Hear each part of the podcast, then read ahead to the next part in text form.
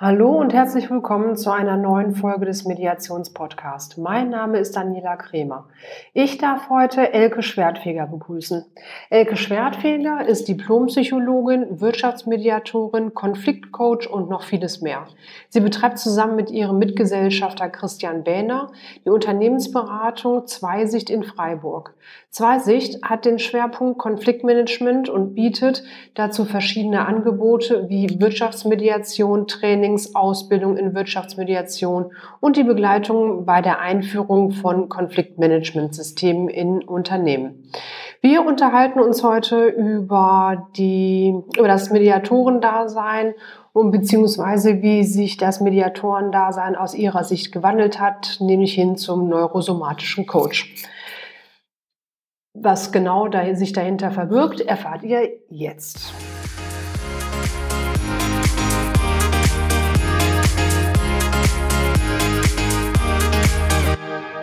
Elke, wie schön, dass du Zeit für mich gefunden hast und für den Mediationspodcast.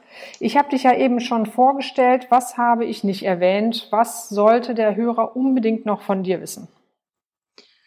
Ja, ich ähm, finde es für mich ganz spannend, so den Weg anzugucken, wie sich die Mediation mit den anderen Themen, die ich so ähm, auch noch mitvermittel, wie sich das alles so verknüpft. Wir sind Christian und ich, als wir 20 gegründet haben, mit der Mediation gestartet und haben uns dann ähm, spezialisiert auch auf die Einführung von Konfliktmanagementsystemen, haben viel im Trainingsbereich gearbeitet. Entschuldigung, wann war das? Wann, seit wann gibt es Zweisicht? Zweisicht gibt es seit 2003. Ui, also alteingesessener wir haben Freiburger Ausbildung ja. gemacht. Da haben wir uns tatsächlich auch kennengelernt und wir sind die Reste von der Intervisionsgruppe, Christian Behner und ich. Mhm. Und so sind wir gemeinsam in der Selbstständigkeit gelandet. Mhm. Ja, und äh, im Verlauf unserer Tätigkeit haben wir dann sehr viel auch gemerkt, dass es ja nicht immer möglich ist, alle Konfliktparteien an einen Tisch zu bekommen und haben auch viel Einzelberatung, Einzelcoaching gemacht. Und so die letzten Jahre haben wir sehr viele hocheskalierten Konflikte bearbeitet, wo es eine sehr lange und schwere Geschichte gibt, wo einzelne, manchmal auch mehrere Konfliktparteien sehr stark belastet sind. Und wir haben so festgestellt, dass es immer mehr Gesundheitsthemen gibt im Zusammenhang mit Mediation und haben auch festgestellt, dass in den Organisationen immer häufiger Anfragen kommen, die im Zusammenhang mit Untersuchungen zum äh, betrieblichen Gesundheitsmanagement oder zur Gesundheitsgefährdung standen. Und das war für uns in den letzten Jahren nochmal ein Anlass, eine vertiefende Coaching-Ausbildung zu machen. Und wir haben uns als sogenannte Neurosomatik-Coaches weitergebildet. Mhm. Und das ist eigentlich eine ganz spannende Entwicklung, wie sich so unser Mediatoren-Dasein nochmal erweitert hat die letzten Jahre. Und wir haben uns sehr intensiv mit diesen Themen Stress, Belastung, Burnout beschäftigt und nutzen viele Elemente aus dieser Ausbildung heute auch in der Mediation. Also wir sehen uns jetzt noch stärker als Experten für eskalierte Konflikte und setzen zum Beispiel spezielle Atemübungen, Körperübungen oder auch ähm, ressourcenorientierte Bilder in den Mediationen ein. Und ganz spannend finde ich, dass das entgegen aller Erwartungen im Wirtschaftsbereich kein Tabu ist. Die Konfliktparteien sind sehr dankbar, wenn wir ihnen Methoden an die Hand geben, mit denen sie mit ihren Belastungen umgehen können. Und sie können das auch gut annehmen, wenn wir quasi als Experten bestätigen, dass diese Stressphänomene alle normal sind. Viele Konfliktparteien haben die Sorge, bin ich denn verrückt, ist denn bei uns ganz besonders schlimm. Und wenn wir dann erklären können, dass das viele Symptome sind, die ganz typisch für Stresssituationen sind, dann gibt es auch so eine Offenheit, verschiedene Methoden auch wirklich auszuprobieren, sich einzulassen und anzuwenden. Von daher hat sich so unser Mediatorendasein die letzten Jahre noch mal ein bisschen verändert. Und das finde ich ganz spannend. Ja, das kann ich mir vorstellen. Das hört sich auch äh, nach einer spannenden Entwicklung an. Ähm, jetzt möchte ich noch mal kurz zurück. Du sagtest eben, dass du, dass ihr mit Ressourcen orientiert auch arbeitet. Das bedeutet, ihr ähm, ihr guckt, was da ist, was die Leute mitbringen, was die Arbeit. Äh, ich gehe davon aus, das wird jetzt in, du sprichst jetzt davon in äh, Unternehmen. Ja. Mittelständischen, von mittelständischen Unternehmen ist die Rede, ähm, in denen innerhalb der ähm, einzelnen ähm, Bereiche oder auch, also sowohl horizontal als auch vertikal, die Konflikte auftreten. Mhm. Und äh, ihr schaut dann, was die Leute schon mitbringen an Stressbewältigungsmöglichkeiten, genau. Tools oder Werkzeuge oder wie man auch das äh, nennen möchte. Und ihr setzt dann auf ähm, und guckt, was ihr ähm, daraus machen könnt. Kannst du mal ein Beispiel dafür geben? Ja, nicht, also wir setzen nicht nur auf, sondern wir führen tatsächlich auch Methoden ein. Mhm. Also aus dieser Neurosomatik-Ausbildung bringen wir bestimmte Übungen mit, die wir dann mit den Konfliktparteien machen. Das können Atemübungen sein, in der Mediation, wenn wir merken, die Stressbelastung ist hoch. Das können wir zum Beispiel daran sehen, dass die Konfliktparteien aufgeregt sind, dass sie schwitzen, dass sie frieren. Das können wir daran sehen, dass die Köpfe rot werden. Mm, das können wir auch daran sehen, dass die tatsächlich ziemlich wirre Geschichten manchmal erzählen, dass die nicht gerade ausreden können, dass die Wahrnehmungen sehr eingeengt sind. Das sind alles ganz typische Stressphänomene. Mhm. Und äh, wir setzen bestimmte Übungen, die wir eben in der Ausbildung gelernt haben, dann ein mhm. und erklären auch, dass es jetzt wichtig ist, den Stresspegel ein Stück abzusenken, damit überhaupt eine Arbeitsfähigkeit gegeben ist. Ja. Und das merken wir dann, denn wenn die Konfliktparteien tatsächlich in ihrem Stresspegel abgesenkter werden, dann können sie auch über Lösungen nachdenken. Ansonsten sind die ja sehr oft gefangen in Gedankenkreiseln, und in einer großen Enge. Also alles typisch für äh, Phänomene, die eben eher in diesem Fluchtangriff, Todstellmodus mhm. präsent sind. Mhm. Und wir versuchen eben so eine Entlastung hinzukriegen, dass sie ein bisschen wieder aktiver, ich sag's jetzt mal flapsig, auch mit ihrem Großhirn denken können und nicht nur stressgesteuert sind. Ja. Du erwähntest eben, dass sie, äh, dass da Verunsicherung in, in, den Unternehmen auch ist, ob sie denn, ob das normal sei, ähm, dass sie mit dem Stress nicht so gut umgehen können. Das, wenn ich dich da richtig verstanden habe. Ja, das ist eine häufige Bemerkung, die schon in der Auftragsklärung kommt. Wahrscheinlich haben sie das noch nie so gesehen, wie es bei uns ist. Bei uns ist besonders schlimm. Und wenn wir dann sagen, das ist ganz typisch für Konflikte und die Belastung ist auch ganz typisch und ganz normal, dass es dann eben auch zu ähm, Ausfallserscheinungen kommt, ja, dass ich mich an manche Sachen nicht mehr erinnern kann, dass ich schlecht schlafe. Das ist alles Teil des Konfliktes. Dann gibt es auch eine Entlastung, weil dann deutlich wird, aha, es geht vielen so, das ist nicht nur bei uns so.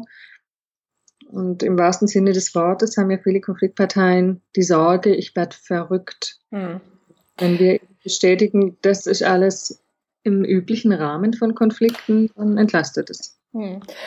Das liegt, glaube ich, meiner Meinung nach auch daran, dass die Leute es oder dass wir es nicht lernen. Ne? Auf der Uni zum Beispiel, da findet nirgend, da lernt man alles Mögliche zu BWL beispielsweise oder Jura oder äh, in anderen Studienrichtungen. Da lernt man inhaltlich sehr viel. Also man wird vollgepackt viele Semester lang äh, mit allen möglichen Inhalten, muss auch äh, Arbeiten schreiben und äh, Dinge abliefern, wird dafür benotet. Aber nirgendwo ist mal die Möglichkeit zu sagen, okay, also wenn ihr Stress habt, äh, dann könnt ihr den so und so abbauen. Also dieses Stressbewältigungsding wird nirgendwo einem beigebracht. Man lernt es zu Hause nicht in der Regel, also in der Schule lernt man es nicht, in der Uni lernt man es nicht, in der Ausbildung nicht und dann ist man im Job, dann kommt der Konflikt hoch und ähm, dann hat man äh, die Not zu sagen, ja, bin ich verrückt, weil sie es nicht kennen, weil sie nicht wissen, damit umzugehen halt. Und äh, da ist das ist ja auch so ein bisschen mit Scham ähm, behaftet, äh, zu sagen, ja, bin ich jetzt hier wahnsinnig oder was ist das jetzt hier? Sie kennen es einfach nicht, ähm, damit umzugehen. Das ist ja jetzt nichts Schlimmes. Wenn ich etwas nicht kenne, wenn ich nicht Auto fahren kann, muss ich es lernen. Halt. Dann muss ich in die Fahrschule gehen. Und ähm, wenn ich nicht weiß, mit Stress umzugehen, dann muss ich es eben auch lernen. Und dann sind natürlich solche Angebote ähm, wie ähm, diese neurosomatische Coachings ähm, von euch äh, natürlich Gold wert, dass die Leute einfach nicht verzweifeln, sondern eine, äh, es lernen einfach. Ne? Und dann auch das in äh, kommenden Situationen halt auch immer und immer wieder anzuwenden, wenn sie die vernünftigen Werkzeuge an die Hand bekommen haben von euch. Ja, und sehr häufig ähm, haben die sogar verschiedene Methoden schon mal gelernt, aber sie bringen es nicht in Zusammenhang mit Konflikten. Mhm. Stress wird nur im Zusammenhang mit hoher Arbeitsbelastung und Taktung gesehen, mhm. aber dass Konflikte genauso eine massive Belastung darstellen und eine Ursache für massiven Stress, das wird häufig nicht gesehen. Mhm. Ja, weil es ja auch tabuisiert wird halt, ne? Also oder anders äh, andersrum gesagt, Stress ist ja auch schick in Anführungsstrichen, ne? Also wenn man jetzt gestresst ist, dann ist man wichtig und ähm, also jetzt wirklich bösartig gesagt halt, ne? Aber es ist ja so vorherrschend, ne? wenn jetzt ein Manager in den oberen Etagen sagt, ich bin total gechillt und ich habe überhaupt gar keinen Stress, dann denkt jeder, ja, kann ja irgendwas nicht äh, stimmen halt, ne? Und äh, Stress ist schick und ähm, wenn ist aber so lange schick, wie es man nicht gesundheitlich beeinträchtigt ist, ne? Ja, das wird dann auch bei einer Auftragsklärung im Mediationsfall erst deutlich, wenn man wirklich genauer nachfragt. Also die mhm. Frage, wie geht's Ihnen denn und wie schlafen Sie, ist bei uns in den Auftragsklärungen eine ganz häufige Frage. Mhm. Und löst so einiges aus. Da wird dann vieles schon sichtbar. Mhm.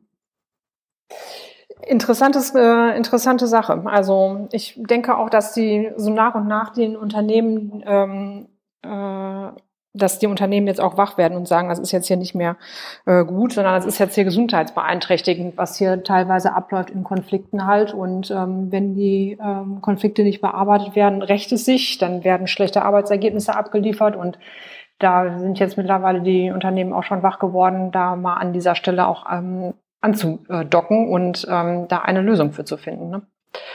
Hast du uns denn einen Fall mitgebracht, über den wir uns unterhalten können?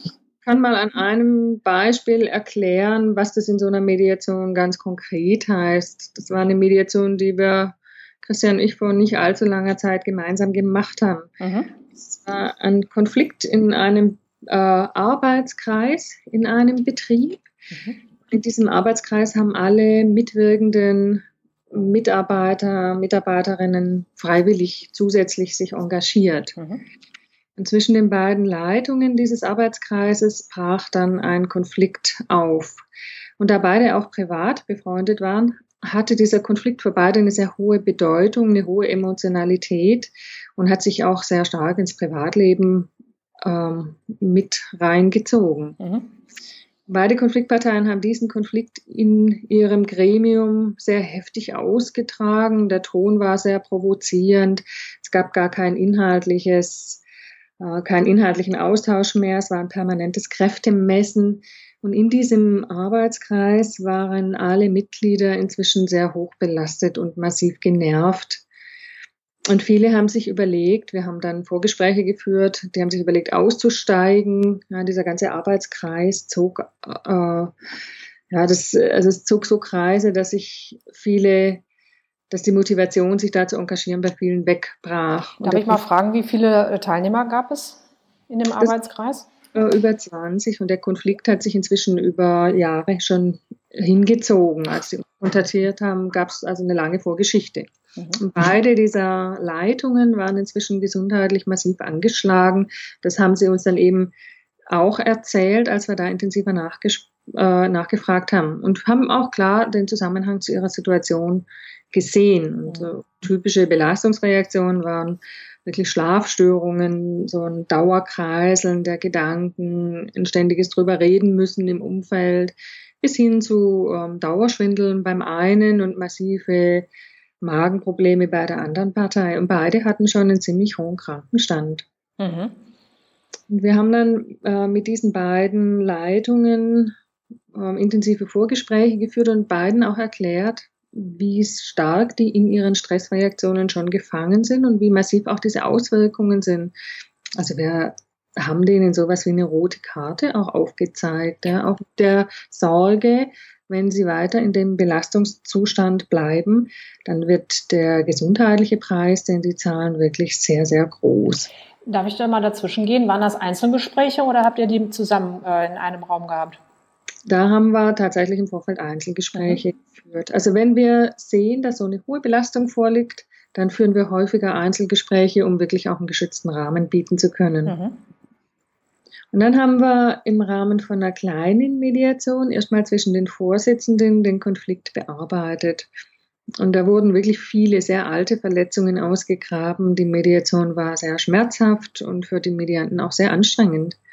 Und da haben wir eben immer wieder so stabilisierende Elemente eingesetzt, Atemübungen, ähm, kurze Entspannungsanleitungen, also immer wieder Momente, wo wir die auf einer physischen und psychischen Ebene stabilisiert haben, damit sie an den Themen dranbleiben konnten. Und es ließen sich da tatsächlich viele Themen auch klären und es zeigte sich auch, dass eben eine hohe Empfindlichkeit da war und auch viele Verletzungen sich nicht heilen ließen. Die waren dann einfach auch zu tief. Und im Rahmen von einer Sitzung hat dann eine der beiden Parteien erklärt, dass sie dieses Amt des Vorsitzenden niederlegt.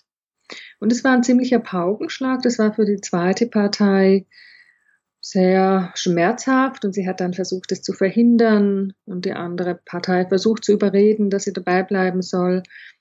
Und da flossen ziemlich viele Tränen, aber es wurde auch deutlich, dass die Konfliktpartei, die sich für den Ausstieg entschieden hatte, mit ihren Kräften am Ende war mhm. und auch nicht mehr durchhalten konnte. Und wir haben dann in dieser Mediation erarbeitet, dass das für sie eine gesunde Entscheidung ist. Und das Schöne war, dass sie sich nicht als Opfer gefühlt hat, sondern sie konnte tatsächlich auch was loslassen.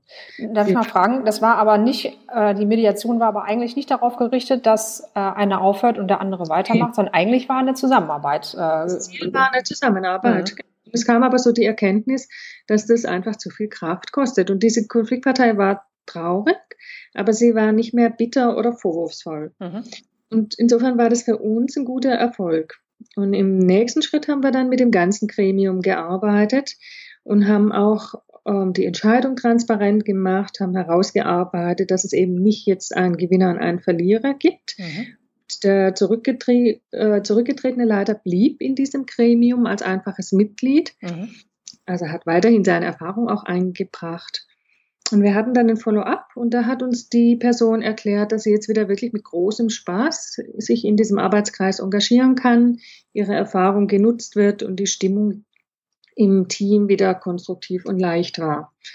Also von daher nicht das Ergebnis, was die von vornherein im Kopf hatten, mhm. aber gutes Ergebnis und hat für alle wieder eine Arbeitsfähigkeit hergestellt. Mhm. Und das war eben da ganz wichtig, diese Stressthemen und diese hohen Belastungsthemen immer präsent zu haben, mitlaufen zu lassen und auch äh, im Rahmen der Mediation mitzustützen. Hätten wir das so nicht leisten können, dieses Abstützen, wäre die Gefahr ziemlich groß gewesen, dass uns da einer völlig einbricht und mhm. tatsächlich das auch nicht aushalten kann. Mhm.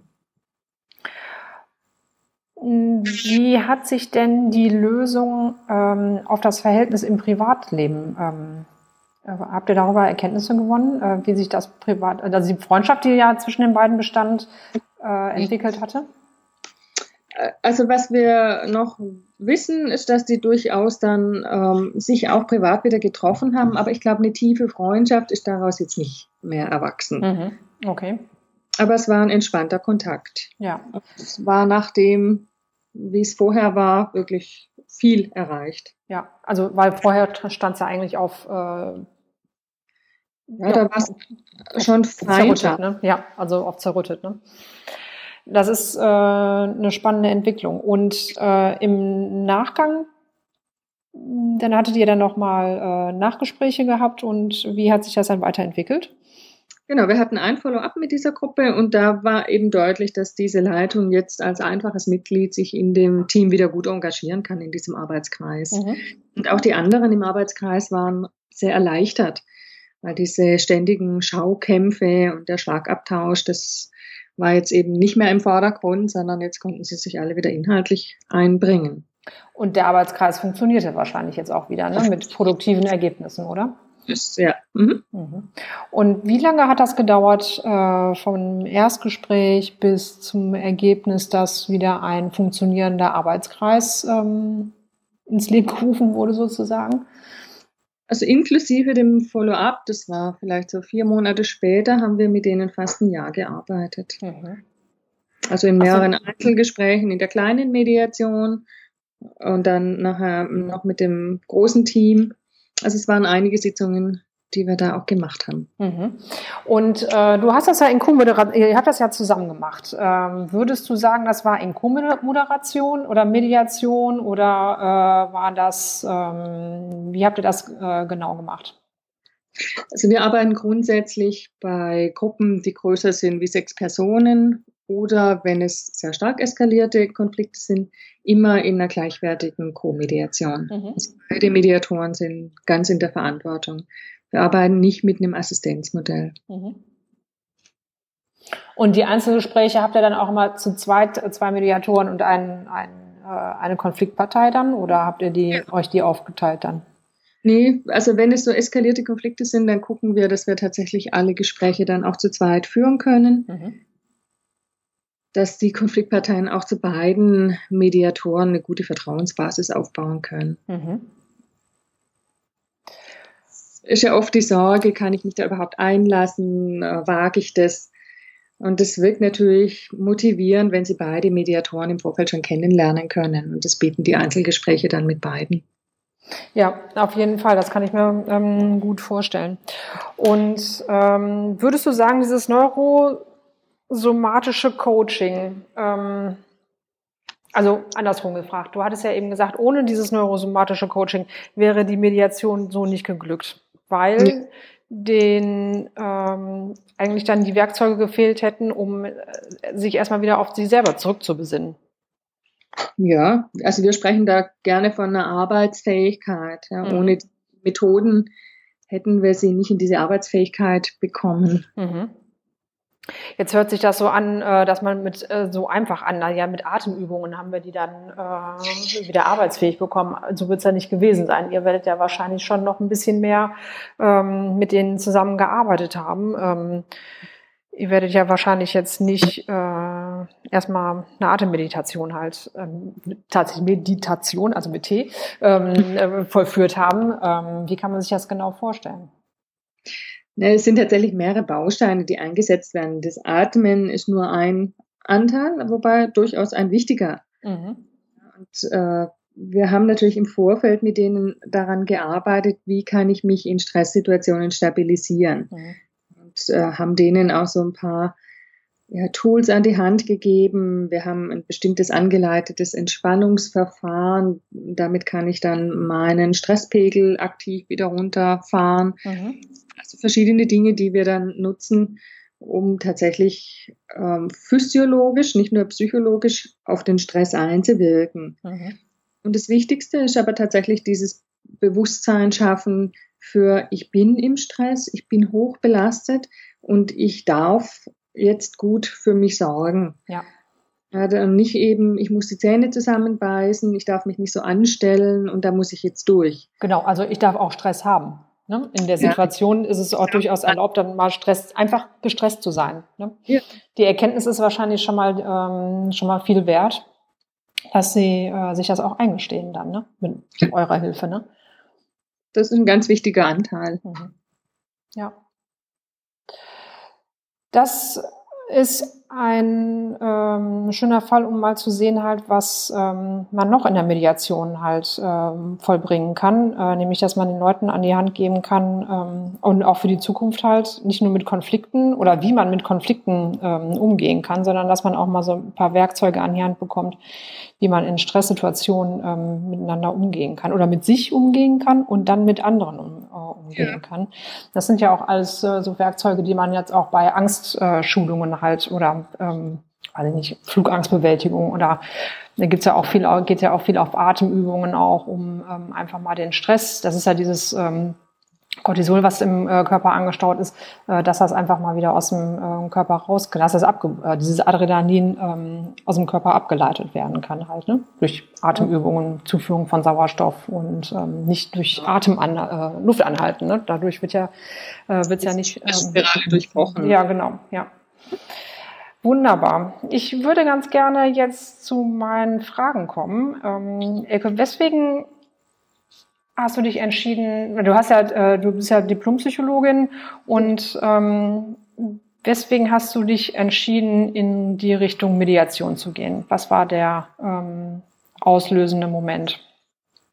Ich habe nach dem Studium in der Unternehmensberatung angefangen und habe da viel Change Management Projekte begleitet. Und bei Veränderungsprozessen taucht das Thema Konflikte automatisch mit auf. Mhm. Da habe ich einfach gemerkt, ich brauche noch Werkzeuge und das war meine Motivation, die Ausbildung zu machen. Mhm. Und ähm, wenn du jetzt in einer Mediation ähm, bist, Hast du äh, für dich einen Punkt, wo du sagen kannst, okay, das läuft jetzt hier in eine Richtung, in eine zielführende Richtung, egal in ähm, was, auf, entweder auf Zusammenarbeit oder außen, auseinandergehen. Ähm, hast du da einen, siehst du da immer einen gewissen Punkt, wo man sagt, okay, jetzt läuft's weiter oder? Ja, das ist immer die Frage nach dem berühmten Magic Point oder nach dem Nadelöhr. Mhm. Und für mich ergibt sich der dann, wenn sich die Konfliktparteien in ihren Verletzungen begegnen. In dem Moment erkennen die im anderen wieder einen Menschen und nicht nur einen Feind oder Gegner. Mhm. Und wenn das gelingt, diese Nähe oder dieser Moment, dann entsteht äh, Begegnung und ich kann wieder Empathie oder Mitgefühl für mein Gegenüber empfinden und zulassen. Mhm das ist meiner Erfahrung nach der Punkt, wo sich die Mediation entscheidet. Wenn es gelingt, dann äh, verläuft die Mediation konstruktiv. Dann gibt es auch eine Bereitschaft, auf den anderen zuzugehen und auch beim Lösung aushandeln bin ich dann bereit, nicht nur zu fordern, sondern auch was zu geben. Und wenn dieser Moment eben nicht gelingt, wenn ich im anderen weiterhin den Gegner sehe, wenn das Misstrauen im Vordergrund steht, dann kann ich maximal Dinge noch aushandeln. Das ist dann eher ein Verteilungs, ja, eine Verteilungsverhandlung, mhm. die in der Regel nicht sehr nachhaltig bleibt.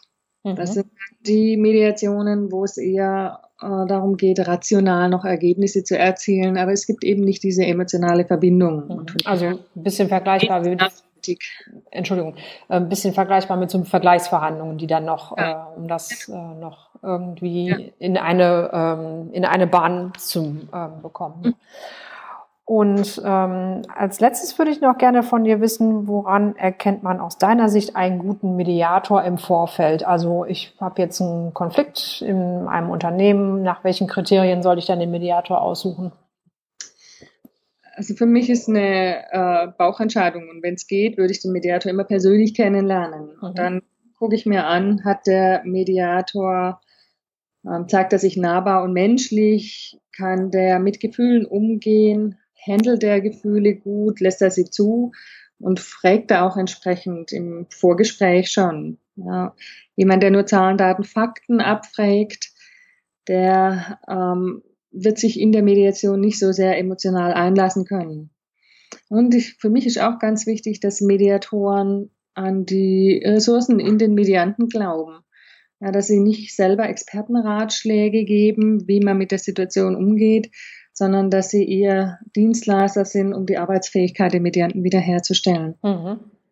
Und das, glaube ich, kann man am besten in einem persönlichen Kennenlerngespräch rausfinden. Und die meisten Mediatoren werden über Empfehlungen gesucht und nicht so sehr über die üblichen Datenbänke. Mhm. Die gibt es natürlich. Ja. Das ist, glaube ich, auch, wenn man gar keine Idee hat, eine gute Idee, mal beim Bundesverband auf die Seite zu gehen. Mhm. Unsere Erfahrung ist eher, dass äh, im Bereich Mediation sehr viel über persönliche Empfehlungen läuft. Mhm. Okay. Wunderbar. Ich danke dir für deine Antworten. Hast du noch etwas, äh, was du noch ganz dringend loswerden möchtest? Du hast das letzte Wort. ich danke dir für das Gespräch. Ich finde es einen sehr spannenden Podcast und ich freue mich, wenn viele Menschen deine Leidenschaft und meine Leidenschaft für die Mediation teilen und so ein paar Ausschnitte von den Mediationen und den Mediatoren bekommen. Vielen Dank. Das ist ein sehr, sehr schönes Schlusswort. Ich danke dir ganz herzlich. Ich danke dir für deine Zeit, für deine Ausführungen, äh, dafür, dass du dich dafür interessierst, äh, das Interview gegeben zu haben und äh, für das Projekt Podcast und Mediation ver ver zu verbreiten. Ja, ich wünsche dir noch, äh, dir und Christian noch äh, viele schöne Mediationen und ähm, dann wünsche ich dir jetzt für heute noch einen schönen restlichen Tag und äh, ja, tschüss Elke. Vielen Dank, Daniela. Tschüss. Ja, tschüss. Ja, das war die Folge 18 des Mediationspodcasts. Was ich für mich mitgenommen habe, ist, dass eine Mediation so geführt werden kann, dass der Stresspegel sinken kann, wenn mit beruhigenden Maßnahmen und beruhigenden Elementen die Mediationssitzung so geführt wird, dass sie fortgesetzt werden kann. Und was mir auch neu, neu war, war oder ist, dass man eine Ausbildung zum neurosomatischen Coach machen kann. Fand ich hochspannend und da werde ich mich auch noch mal weiter informieren. Ich hoffe, euch hat die Folge gefallen. Wenn ihr weitere Informationen äh, möchtet, dann schaut hier in die Podcast-App in die Show Notes oder aber auf www.mediationspodcast.de slash Folge 18. Und ihr könnt natürlich herzlich gerne auch in die Gruppe des Mediationspodcasts eintreten, die ja mittlerweile öffentlich sind. Wir sind, ich habe eben nochmal nachgeschaut, 52 Mitglieder mittlerweile. Sowohl Hörer als auch die bisherigen Interviewpartner sind Mitglieder und ich würde mich freuen über regen Zulauf. Ja, das war's dann auch für diese Woche und ich freue mich auf die nächste Folge und verbleibe in diesem Sinne eure Daniela Kremer.